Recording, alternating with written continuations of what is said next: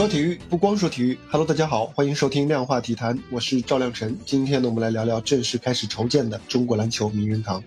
最近啊，中国篮协公布了2022年中国篮球名人堂的三十人提名名单。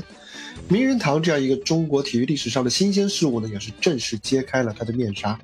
为什么要建立中国篮球名人堂呢？中国篮协主席姚明说，初衷就是寻根。任何一个事业都需要知道自己从哪来，自己是谁，我们将来去哪儿。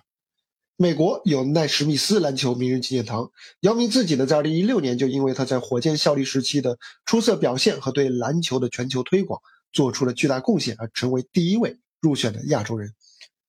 首届中国篮球名人堂啊，将有25人和一个集体入堂，其中有15位中国篮球的前辈呢，他们是将以特别致敬的方式直接入堂。张伯苓、董守义、宋君富、舒红、唐宝坤这些名字呢，和他们的事迹。其实已经越来越少的被当今的篮球少年们所知道了。篮球名人堂设立的初衷，就是要让这些对中国篮球发展做出重要贡献的人，来得到更好的、更完整的记录、展现和传承。中国篮球啊，目前各级别队伍的表现啊，确实普遍不尽如人意。所以有人说了，说相比起建立名人堂的篮协，是不是应该？在联赛运营啊、俱乐部和青训建设以及裁判能力提升这些更加实际的方面发力呢？这些质疑啊，虽然也有一定的道理，但是我觉得却有两点值得商榷的地方。一方面，我觉得建名人堂和其他的篮球事业，其实他们并不是非此即彼的排他的关系。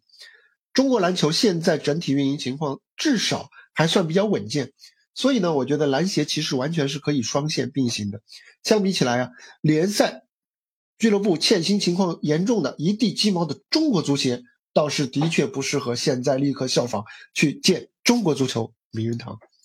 另外一方面呢，名人堂是通过对中国篮球历史文化的梳理，对有特殊贡献的元老名宿们的表彰，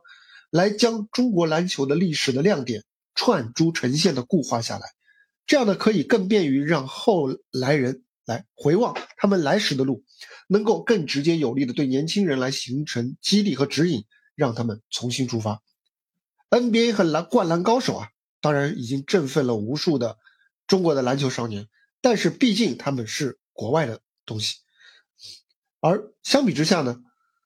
篮球名人堂它根植于本土篮球历史这样一个文化资源，它长期以来其实都是一个被忽视的一个精神力量的一个富矿。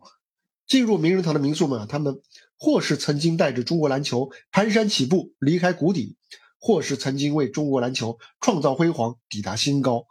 追溯这些历史啊，都是为了让我们来通过一段段相同血脉的奋斗史，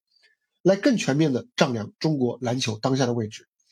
这种寻根式的温故知新，会让人从历史当中来汲取进取的力量，也会让人更有紧迫感和使命感。此前啊，其实几任的篮协主席都曾经提出过要创建中国篮球名人堂的设想。二零零七年的时任这个国家体育总局篮管中心主任的李元伟呢，还创立了线上中国篮球博物馆。作为如今的篮协主席啊，姚明既是中国篮球名人堂的创立者，其实呢，他也是接棒者。